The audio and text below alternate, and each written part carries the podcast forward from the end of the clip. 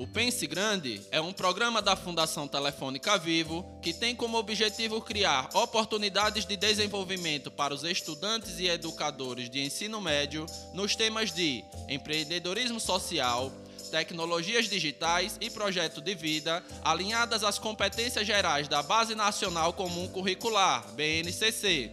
Olá!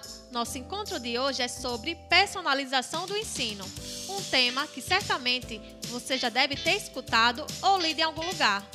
É comum encontrarmos alguns equívocos em relação à aplicação da personalização do ensino no contexto escolar e dúvidas relacionadas a como personalizar o ensino em turmas numerosas. Mas fique tranquilo, no podcast de hoje iremos dialogar sobre o tema para entendermos juntos suas possibilidades e os benefícios da personalização do ensino para grupos. Olá, turma! Já estava com saudades.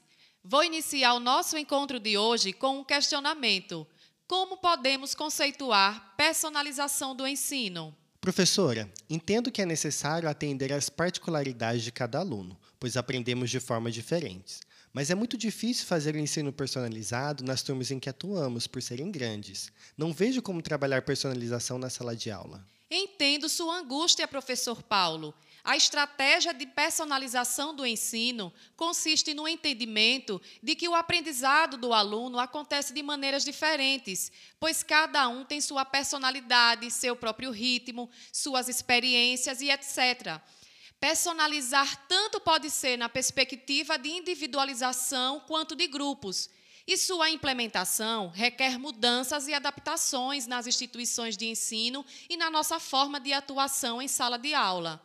E qual seria o benefício da personalização do ensino? Ótima pergunta, Paulo. Um dos benefícios da personalização do ensino é tornar a aprendizagem significativa para cada estudante. E podemos conseguir isso quando os envolvemos na construção de seus planos de aprendizagem.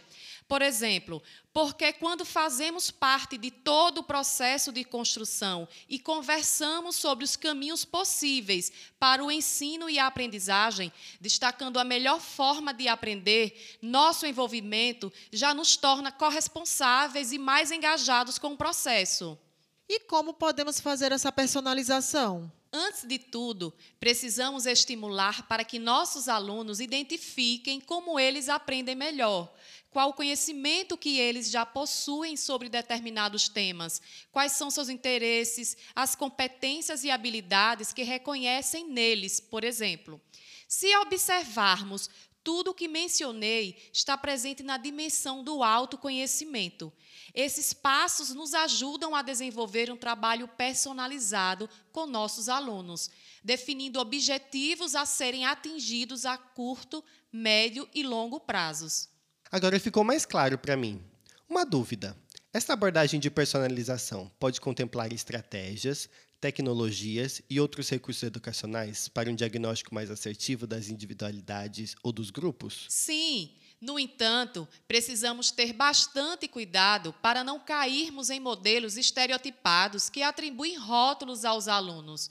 Por exemplo, Clara é a mais esperta, Sérgio é o mais complicado, Fabiana não quer saber de nada e etc pois tais estereótipos dificultam a identificação dos valores que formam suas identidades para além das habilidades técnicas individuais. Concordo. E vendo por essa perspectiva, a personalização do ensino para grupos colabora e, por que não dizer, é essencial para que possamos ter objetivos e percursos de ensino e aprendizagem mais efetivos e adequados aos nossos alunos.